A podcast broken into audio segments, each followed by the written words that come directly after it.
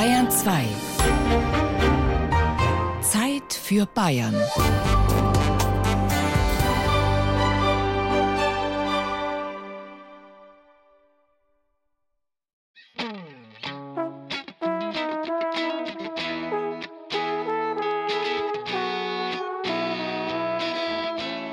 Formen Sie mit beiden Händen eine Schale. Schöpfen Sie eine Schale Wasser. Bewahren Sie diese Schale Wasser für die kommende Stunde auf. Und Sie werden sehen, wie schwer Schöpfen und Bewahren sein kann. Unser Feiertagsfeuilleton am Pfingstmontag hat heute vor, sich das mit dem Schöpfen und Bewahren einmal näher anzusehen. In Textilwerkstätten und Makerspaces, in Ateliers und Schreibstuben. Warum bewahren wir eigentlich in einer Welt, in der Neues so leicht verfügbar ist? Warum schöpfen wir immer noch, obwohl das Geschaffene in seiner Gesamtheit nie mehr gelesen werden kann? Eine Stunde voller Fragen und mit einigen Antworten.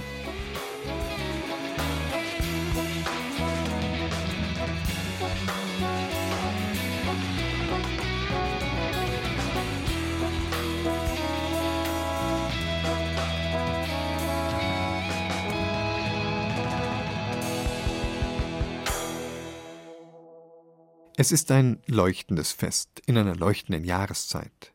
Pfingsten markiert den Sommeranfang und steht für die hellsten Tage im Jahr. Im Park sein und grillen. Im Biergarten. Auf dem Gehsteig vor der kleinen Weinkneipe in der Altstadt, überall summen Gespräche und womöglich denkt man an solchen Abenden, die einfach nicht Nacht werden wollen, an solchen Abenden denkt man vielleicht nicht daran, dass es vor allem diese Gespräche sind, die einem solche Momente zur glücklichen Erinnerung formen. Gerald Huber über Pfingsten und das gesprochene Wort. In den ältesten Bauernkulturen der Steinzeit haben die Menschen an den Hieros Gamos geglaubt, die heilige Hochzeit, aus der neues Leben entsteht. Der Himmel oben, der Himmelvater, wölbt sich über die Erde, die Erdmutter, und befruchtet sie mit seinem Samen, dem Regen. Das haben die Menschen mit eigenen Augen gesehen. Die Steinzeitleute haben nur weniger gewusst als wir, dumm waren sie nicht, und deswegen haben sie sich, genauso wie wir heute noch, gefragt, wie das alles zusammenhängt, was der Urgrund von allem war. Am Anfang war der Urknall, wissen wir heute oder glauben es zu wissen, weil der Urknall eben auch nur ein Bild ist für den Anfang von allem. Der Knall selbst und was vorher war, ist astrophysisch nicht definiert, ein singuläres Ereignis. Wir stellen uns den Anfang halt so vor. Babylonier oder Ägypter sind in Ermangelung heutiger technischer Möglichkeiten auf ein anderes Bild gekommen. Vorher war Gott. Gott tut seinen Mund auf und spricht. Es werde.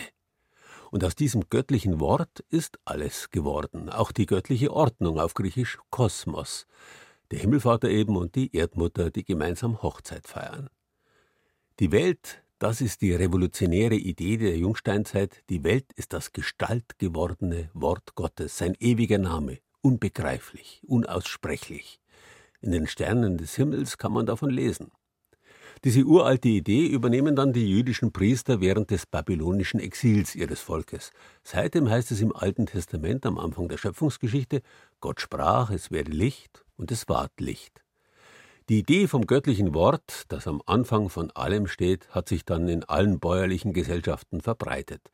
Um 500 vor Christus, zur gleichen Zeit, zu der es Eingang in die Bibel gefunden hat, tauchte es dann auch bei den ersten griechischen Philosophen auf. Der Logos. Ein Wort mit riesigem Bedeutungsspielraum. Logos bedeutet nicht nur Wort, sondern auch Gedanke und Denken, Fähigkeit und Kraft, Verheißung oder Versprechen, Begründung und Grund. Der Logos ist die Antwort auf alles, was der Mensch zu ergründen sucht. Ein halbes Jahrtausend später heißt es dann folgerichtig am Beginn des Johannesevangeliums im Neuen Testament, am Anfang war der Logos das Wort und das Wort war bei Gott und Gott war der Logos. Das ist die uralte Geschichte der Schöpfung. Um im Bild zu bleiben, wenn die Menschen miteinander feiern, reden, Worte tauschen, quasi im uralten Namen Gottes, in Gottes Namen versammelt sind, dann vollziehen sie diesen ursprünglichen Schöpfungsakt nach, immer wieder neu. Mit dem Reden kommen die Leute zusammen, heißt es, und beim Reden macht man Sach aus. Ein kreativer, schöpferischer Akt. Freilich kann man auch einmal ganz allein kreativ sein, aber letztlich geht es nie ohne Anregungen von außen. Und die kommen am besten beim Reden. Neudeutsch Brainstorming, Hirnstürmen. Klingt wie das Feuerbrausen an Pfingsten und ist auch das gleiche. Plötzlich steht etwas im Raum, an das keiner vorher gedacht hat. Eine Eingebung. Auch die haben die Römer schon gekannt. It mihi incidit, es fällt mir in den Kopf hinein.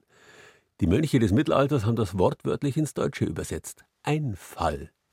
Heute reden wir davon, dass wir Einfälle haben und wundern uns manchmal darüber, dass uns auf einmal alles klar ist, dass wir eine klare Idee vor Augen haben. Griechisch Ideen heißt sehen, die Idee vom kreativen göttlichen Wort. Die Leute früherer Zeiten waren sich dagegen des göttlichen Ursprungs aller Einfälle, Eingebungen, Visionen und Ideen bewusst. Und sie haben gewusst, wie selten und kostbar gute Ideen sind. Nie im Leben wären sie auf die Idee gekommen, die kreativen, schöpferischen Akte ihrer Vorfahren, die sich oft über lange Zeit bewährt gehabt haben, einfach so über den Haufen zu werfen. Sie haben immer wieder aufgebaut auf dem Wissen der Leute vor ihnen. Schöpfen und Bewahren gehören zusammen. Auch das eine Botschaft vom Pfingsten. Wir sind nur Zwerge auf den Schultern von Riesen oder ein anderes Bild, die Geschichte vom Lahmen, der sich auf die Schultern eines Blinden setzt. Gemeinsam kommen sie überall hin. Heute in unserem Feiertagsfeuilleton auf Bayern 2 geht es ums Schöpfen und Bewahren. Und da will man doch einfach mal wissen, wie ist es denn mit dem Schöpfen? Warum macht der Musiker Musik? Warum malt der Maler Bilder? Was macht den Menschen zum Schöpfer? Hier kommen ein paar Antworten. Lisa Jobt, Schauspielerin Bochum. Der menschliche Körper braucht ähm, Nahrung und muss ausscheiden, aber er braucht eben auch den Traum, um zu verarbeiten. Und wenn man Kunst macht oder, also es kann ein Bild sein oder es kann eine Performance sein, das ist eigentlich egal. Und man hat so ein Gefühl von so was leicht Irrationalem, das so wie ein Traum ist, dann finde ich das immer einen sehr guten Zustand der inneren Neusortierung. Deswegen brauche ich Kunst machen und nehmen und einsaugen. Ja. Anna Bergmann, Theaterregisseurin und Schauspielchefin am Badischen Staatstheater Karlsruhe.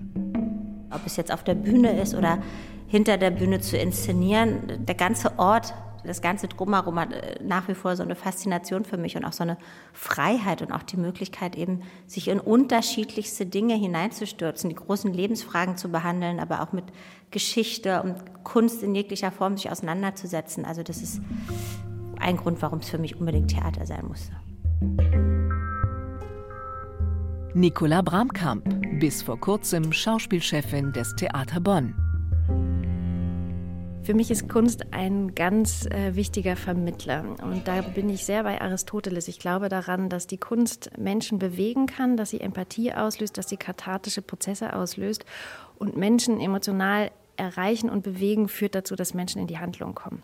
Ich arbeite ganz viel an Projekten, die politisch sind, auch äh, Themen, die mit Kunst gar nichts zu tun haben, also wie zum Beispiel Nachhaltigkeit und Klimawandel und Wissenschaftler und Künstler zusammenzubringen und die gemeinsam Projekte machen zu lassen, finde ich unglaublich spannend, weil man wirklich Menschen bewegt, emotional berührt. Und das kann meines Erachtens nur die Kunst und das ist meine Motivation.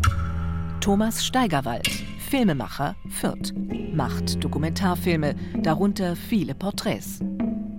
Ich finde, es ist ein großes Privileg, mit Menschen über die Dinge zu reden, die ihr Leben bewegt haben, die sie selbst bewegen und dabei im Laufe der Zeit eben auch bei der Arbeit dieses Vertrauen dieser Leute zu gewinnen. Und das ist vielleicht finanziell nicht so lukrativ wie die früheren Arbeiten, die früheren Jobs, die ich gemacht habe, aber im Gegensatz zu den früheren Arbeiten ist das eben etwas, was ich schon seit 25 Jahren und immer noch mit sehr viel Freude und sehr viel Spaß mache. Julia Thomas, Filmemacherin Fürth. Ich finde es großartig, immer wieder alle paar Monate in ganz neue Lebenswelten eintauchen zu können, Menschen kennenzulernen, die vielleicht eine ganz andere Biografie haben und deren Beweggründe kennenzulernen, warum sie ihren Weg wie gewählt haben und das anderen Menschen nahezubringen, um vielleicht Denken anzuregen, Nachdenken anzuregen und Horizonte zu erweitern. Manfred Hörlimann, Maler, Nürnberg. Für mich ist Malen wie Atmen. Also wenn ich jetzt zeitlang nicht male, was ich ja hin und wieder mache, damit man die Sehnsucht wieder spürt, ja, dann merkt man schon, nach einer Woche wäre ich kribbelig. dann muss ich wieder was machen. Ja, Schicksal, ja, ja. Yvonne Büdenhölzer, Leiterin des Berliner Theatertreffens. Ich finde, das Tolle am Festival machen ist, dass man ein Jahr lang auf 18 Tage hinarbeitet und dann quasi am Ende dieser 18 Tage der Luftballon platzt. Und im besten Fall ist das, was man dann so am Reißbrett über diese vielen Monate der Vorbereitung geplant hat, auch wenn das dann aufgeht und ein tolles Festival wird und eine tolle Festivaldramaturgie und eine, schöne Architektur eines Spielplans, dann ist das so ein sehr beglückendes Moment und auch eine Motivation. Barbara Mundel, designierte Intendantin der Münchner Kammerspiele und Nachfolgerin von Matthias Lilienthal. Bei mir war Kunst oder Theater ganz deutlich Theater die Möglichkeit, mir andere Denkräume, andere Erfahrungsräume zu erschließen. Und etwas jenseits dessen, was meine Realitätserfahrung ist, mir vorzustellen. Möglichkeitsräume, Fantasieräume. Es kann und muss andere Formen von sich ausdrücken geben, als nur die, die gesellschaftlich im Moment so stark favorisiert werden. Und das beschäftigt mich, treibt mich zutiefst an.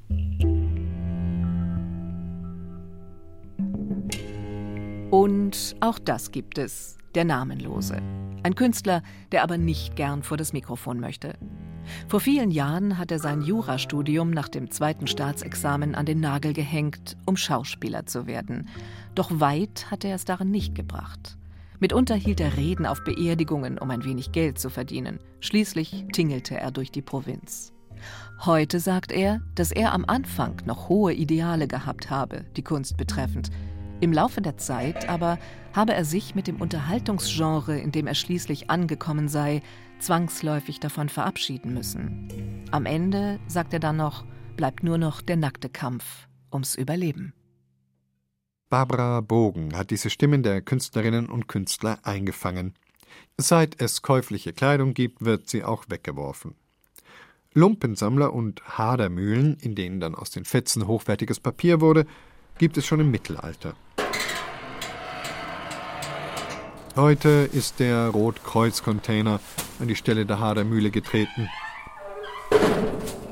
Was aber, wenn es um Kleidungsstücke geht oder um Tischwäsche, von denen man sich nicht trennen kann, von denen man sich nicht trennen will, weil sie schon seit Jahrhunderten in der Familie sind oder weil man sie einfach so sehr liebt? Wie bewahrt man Textilien vor dem Verfall? Hier kommen Impressionen aus dem Besuch Elmar Tanners in einer Kunststopferei.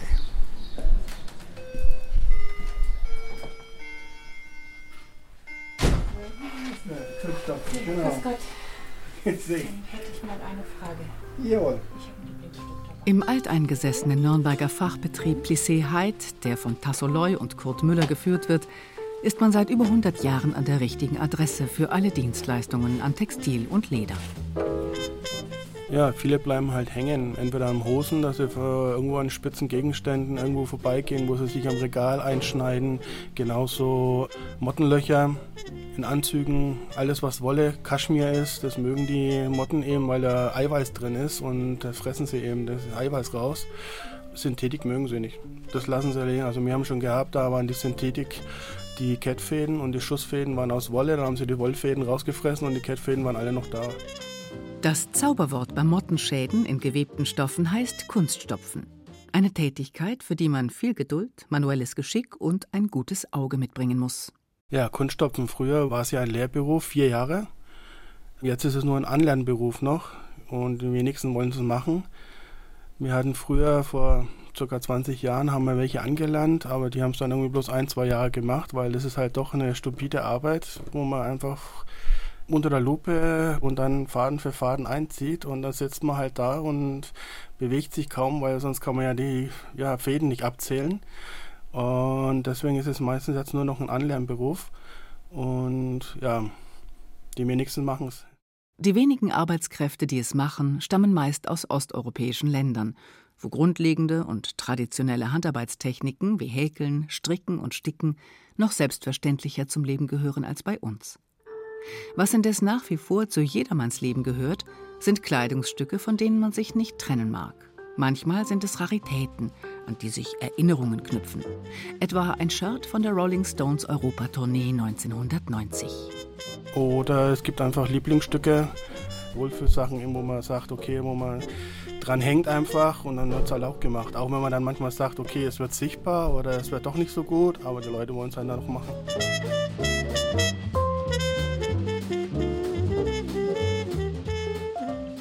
Natürlich geht es nicht ausschließlich um Raritäten oder Lieblingsstücke, die man am eigenen Leib trägt. Da war mal ein Kunde da, der hat das Schloss ersteigert im Osten. Und da waren eine ganze Menge Tischdecken und Tafeldecken, riesige große Tafeldecken. Und da hat er gesagt, er möchte die so erhalten, wie sie waren, weil er hat dann auch immer Feste zu feiern, hat er gesagt, und dann möchte er alles original haben. Dann haben wir uns die Decken halt angeguckt und siehe da, die konnten gerettet werden, war zwar ein sehr großer Aufwand, aber wir haben das alles gut in den Griff gekriegt und er war hellauf begeistert.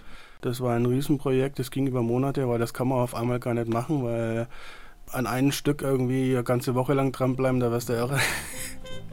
Und da musst du immer bloß halbe Stunde, mal eine Stunde wieder und dann macht man wieder was anderes, was einfach leichter von der Hand geht und schöner geht und dann kann man wieder weitermachen an dem Teil. Die war über 20 Meter lang, die Tafeltischdecke und ja, und über 100 Jahre alt. Also da macht man das eben. Seit ebenfalls über 100 Jahren spricht sich die Sachkenntnis der Alleskönner rund ums Textil herum, sodass sich die Stammkundschaft mittlerweile aus allen Generationen rekrutiert und nicht nur aus der Region kommt. Es sind auch schon Leute nach Kanada, nach Amerika umgezogen oder ausgewandert und wenn die zu Besuch kommen, dann bringen sie es mit und wir müssen es dann wieder zurückschicken nach Kanada oder nach New York oder wo die dann eben leben gerade.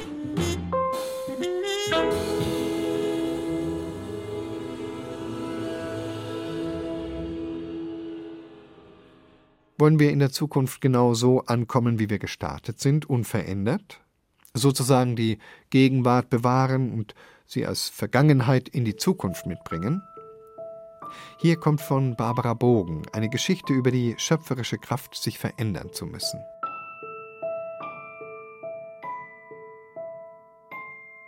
Ich will hier an dieser Stelle eine Geschichte erzählen über einen Menschen, die ein wenig in die Vergangenheit führt, aber doch nicht sehr. Denn was bedeuten schon Zeiten heutzutage? Sie fliegen ohnehin vorbei, schnell, als sei nichts mehr von Bedeutung.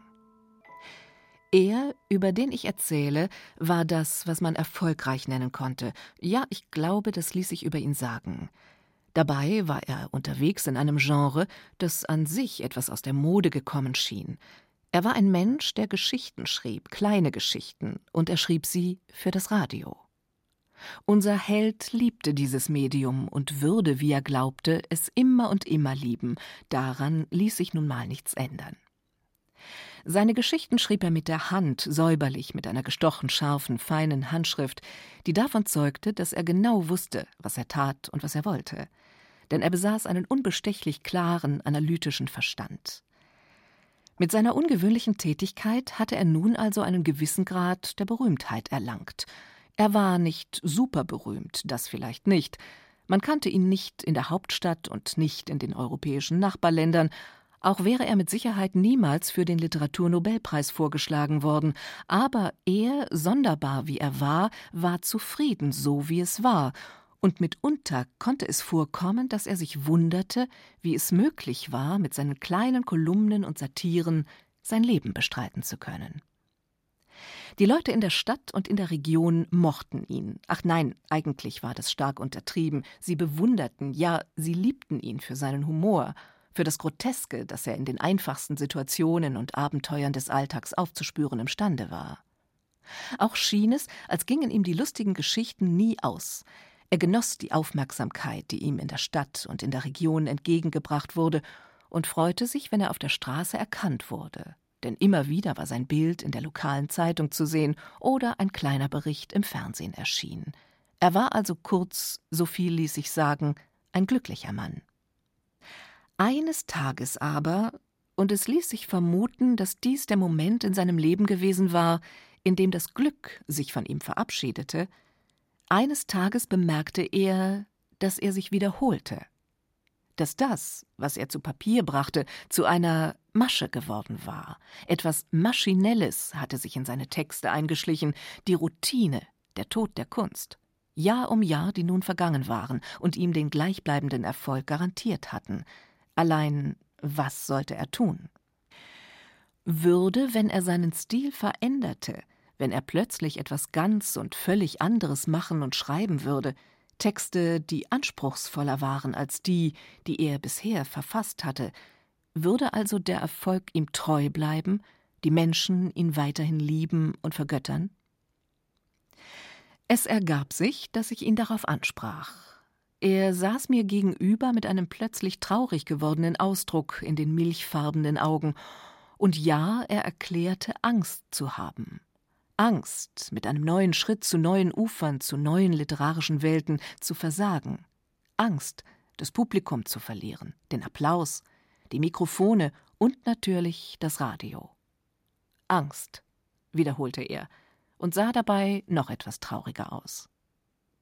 Wenn er wirklich müde geworden war an sich selbst, an der ewig gleichen Struktur und dem immer selben Lachen, das seine Texte auszulösen vermochten, dann musste er Ballast abwerfen. Wenn er sich selber retten wollte, dann musste er sich von der Sicherheit seines Erfolges trennen. Das sagte ich ihm. Und ich sah, dass er es wusste. Er schwieg. Es war schwierig, sich vom Glück, vom zuverlässigen Glück, das trägt, aber auch trügerisch sein kann, zu verabschieden. Natürlich. Sein einziges Glück war, dass er eher als andere bemerkt hatte, dass seine Texte leer zu werden begannen, die anderen wussten es noch nicht, das verschaffte ihm Zeit. Der Erfolgreiche aber war zögerlich geworden. Und doch war ja selbst Scheitern keine Schande. Oder doch? Gab es eine Verantwortung für die eigene Entwicklung, das Talent, die Möglichkeiten, die man besaß, die Souveränität des Lebenswegs, den man gezwungenermaßen hatte betreten müssen, auf diese zentrale Frage würden wir alle niemals eine Antwort erhalten. Ums Schöpfen und Bewahren geht es heute im Feiertagsfeuilleton, und da sind wir doch auch schon mitten in der Topothek. Ja, ich musste auch erst nachschauen. Eine Topothek ist in diesem Fall eine Fotosammlung. Sie werden das kennen. Auch im eigenen Album findet man Bilder von der Taufe und fragt sich, wer bitteschön ist denn diese kleine Frau neben der Oma? Oder von der Kirchweih 1974, auf der sich die Eltern kennengelernt haben, aber keiner weiß, wieso die Trachten so seltsam aussehen. Die Topothek beantwortet all diese Fragen. Ein Ortsbesuch mit Regina Vanderl in Fraßdorf in einer echt bayerischen Bewahranstalt. Wer den Ortschronisten Rupert Wörndl und seine Topothek besuchen will, der muss in den Keller des Frostorfer Rathauses hinuntergehen. Dort gibt es einen großen Raum voller Regale mit angestaubten Akten und abgegriffenen Ordnern und einen ganz kleinen mit Schreibtisch. Da steht der Computer.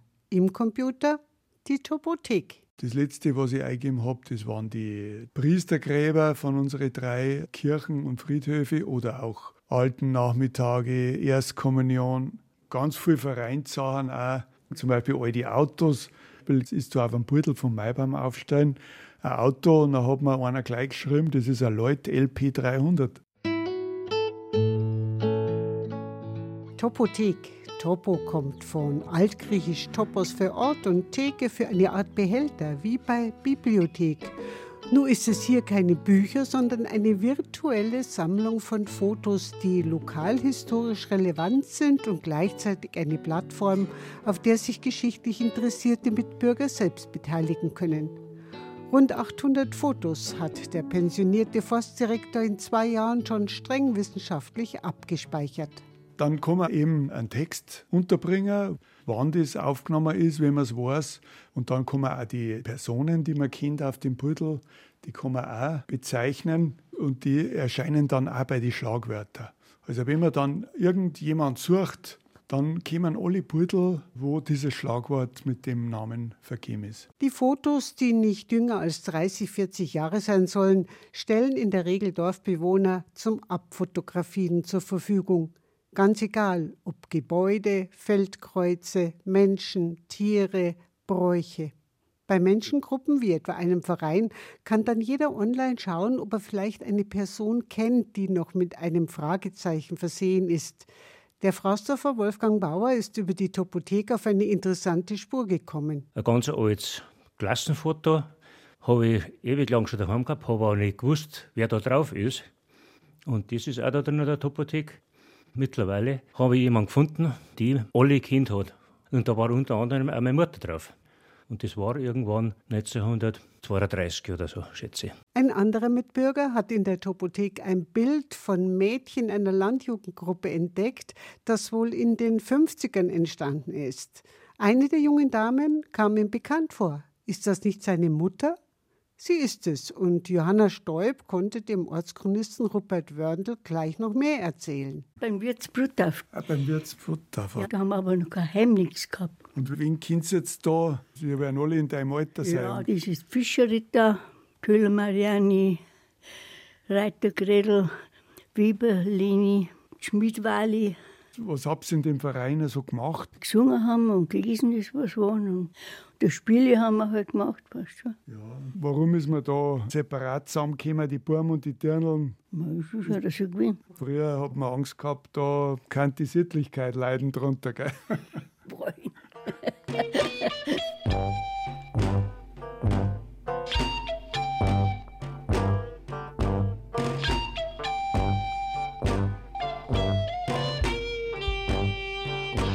Wunderwerk Topothek. Auf Satellitenfotos ist genau der Platz sichtbar gemacht, wo zum Beispiel das mittlerweile verschwundene Feldkreuz stand, wo die Alm ist, vor der sich sechs zünftige junge Burschen mit langen Pfeifen präsentieren oder wo der Schlossgeistliche von Wildenwart 1956 wohnte.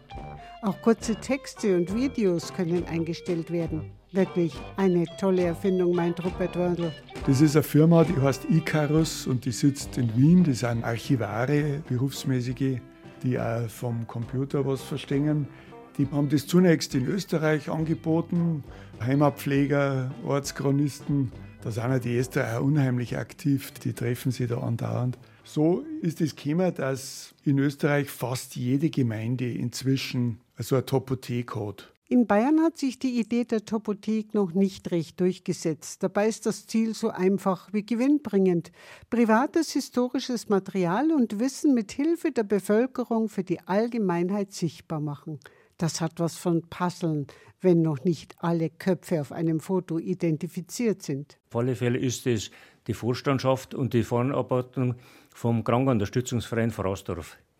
Nachdem dass ich dem Verein schon lange verbunden bin, als Kassier, interessiert mich das natürlich brutal. Und wir haben auch einige, die wo man kennt drauf. Das ist ein Großonkel von mir, der Peter Meyer. Und dann daneben dort, das müsste der Wiedel sein. Und dann ist mittendrin der damalige Vorstand, der Heinzel von Stetzenberg.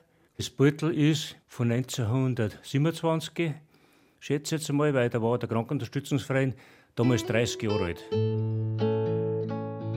Unser Wunsch war ihm jetzt, dass viele Leute sich diese Topothek anschauen, in Ruhe durchgängen und wenn sie Leute erkennen, dass die das dann mir mitteilen. Über tausendmal ist die Seite der Frausdorfer Topothek im letzten Jahr besucht worden, mit Tendenz nach oben. Die Erkenntnis, dass nur der die Gegenwart versteht, der die Vergangenheit kennt, spricht sich rum. Regina Vanderl über die Topothek in Fraßdorf, die Sie sich im Internet, wie gesagt, selbst anschauen können unter fraßdorf.topothek.de. Bewahren kann man ja so oder so. Man kann Informationen vor dem Untergang bewahren, indem man Fotos scannt, oder man bewahrt technische Geräte vor dem Untergang, indem man sie repariert. Und wo repariert wird, da wird ja meist auch geschaffen. Schon seit jeher hat man in Werkstätten nicht nur Stühle, Schuhe und Schlösser hergestellt, sondern sie eben auch repariert. Eine Zeit lang hat es so ausgesehen, als hätte das Internet die Werkstätten abgeschafft. Schließlich ist jetzt alles digital, aber die Werkstätten sind neu entstanden.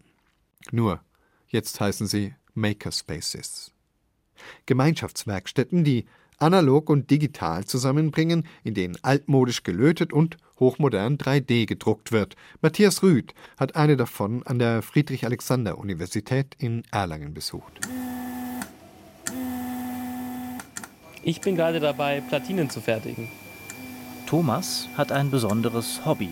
Sein Elektrotechnikstudium kann seine Technikbegeisterung anscheinend nicht vollends befriedigen. Und so sitzt der 22-Jährige nun nach den Vorlesungen hochkonzentriert an einem großen Mikroskop im Fab Lab, dem Makerspace der Friedrich-Alexander-Universität Erlangen-Nürnberg. Hier sind gerade Platinen, die dafür gedacht sind, dass sie Feuchtigkeit von Boden messen können. Dank des Spezialmikroskops kann er winzig kleine Metallteile auf eine längliche dunkelgrüne Platine löten. Ohne die Ausrüstung des Fab Labs wäre das kaum mehr möglich. Die Industrie ist so weit, dass sie die meisten Bauteile, die sie herstellt, nur noch sehr, sehr klein produziert, dass man die gar nicht mehr per Hand löten kann. Und hier im Fab Lab gibt es halt eben zum Beispiel so ein Mikroskop hier. Man kann um die Bauteile um die Ecke gucken und herumschauen und festlöten auf der Platine.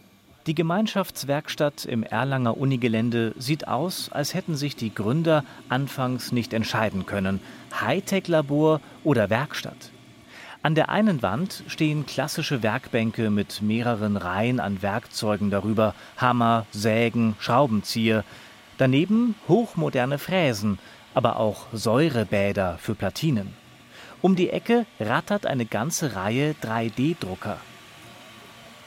Makerspace ist erst einmal einfach ein Raum, in dem Maschinen und Gerätschaften zur Verfügung stehen, die man sich als Normalmensch nicht leisten kann und die man da einfach gemeinsam finanziert nutzen kann und einfach auch natürlich sich untereinander austauschen kann. Das sind die Eigenschaften eines Makerspaces. Erklärt Betreuer Markus Walter. Er kümmert sich mit 30 weiteren erfahrenen Kollegen darum, dass hier selbst unerfahrene Besucher an den Maschinen zurechtkommen. Alle Betreuer arbeiten ehrenamtlich. Gerade in der heutigen Konsum- und Wegwerfgesellschaft erfüllen Orte wie dieser und die Maker-Szene für Markus Walter eine wichtige Funktion. Einer der Hauptgedanken dahinter ist auch, Sachen zu reparieren. Das Handy muss ich halt nicht nach eineinhalb Jahren wegschmeißen, sondern ich kann die Batterie halt auch selber tauschen und dann geht es halt nochmal zwei Jahre.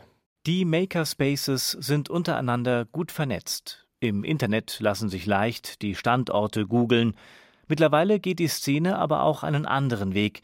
Sie lotst nicht mehr nur Interessierte zu den Werkstätten, sondern bringt die Werkstätten auch direkt zur Kundschaft mit sogenannten Pop-up Spaces.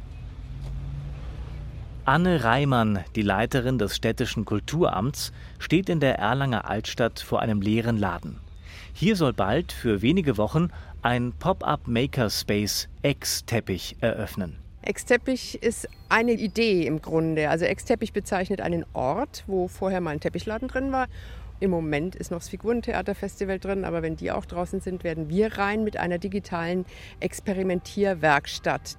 Aber die Idee hinter Ex-Teppich ist, nicht nur eine digitale Werkstatt zu machen, sondern grundsätzlich Dinge, die in der Gesellschaft verhandelt werden, gerade in Erlangen. Wir haben das Medical Valley, wir haben hochkarätische Molekularbiologietechniken und die sind alles Dinge, die in der Wissenschaft und in der Wirtschaft passieren und nicht mehr mit den Leuten zu tun haben.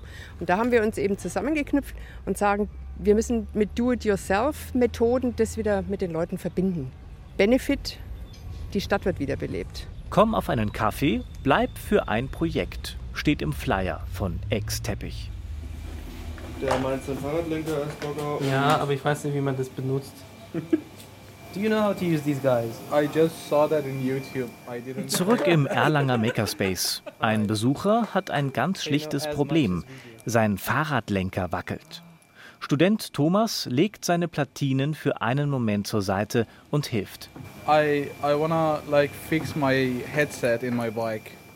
Mit ein paar Handgriffen und dem richtigen Schraubenzieher ist der Lenker seines Fahrrads wieder fest. Okay, thank you. You're welcome. Kann, wir können 3,50 machen und dann mache ich den Rest als Spende. Makerspaces wie dieser hier in Erlangen verbinden klassisches Handwerken mit DIY, der weltweit agierenden Do-it-yourself-Bewegung. Altes erhalten und Neues erschaffen. Die Möglichkeiten sind dabei immens. Was der eine Makerspace nicht hat, hat vielleicht der nächste, so Betreuer René Zahn. Grenzen gibt es bei uns eigentlich nur drei. Das eine sind Sicherheitsvorschriften, bei uns speziell noch die Grenzen vom Platz, weil wir halt nicht so viel Platz haben und eigentlich an sich nur die Grenzen der Physik. Was man machen will und, und schaffen will und möglich ist, können wir bestimmt möglich machen. Sozusagen von Vogelhäuschen bauen bis hin zum selbstfahrenden Roboter. Matthias Rüth war bei den Makern unterwegs. Und unsere Grenze ist jetzt erreicht. Die Grenze der Sendung nämlich. Es ist gleich 13 Uhr und die Zeit für Bayern geht zu Ende. Schön, dass Sie sich für unsere Beiträge rund ums Schöpfen und Bewahren interessiert haben. Bewahren Sie uns doch einfach in guter Erinnerung und hören Sie uns wieder, wenn wir Neues geschaffen haben. Einen schöpferischen Nachmittag mit Bayern 2 wünscht Ewald Ahrens. Thank you.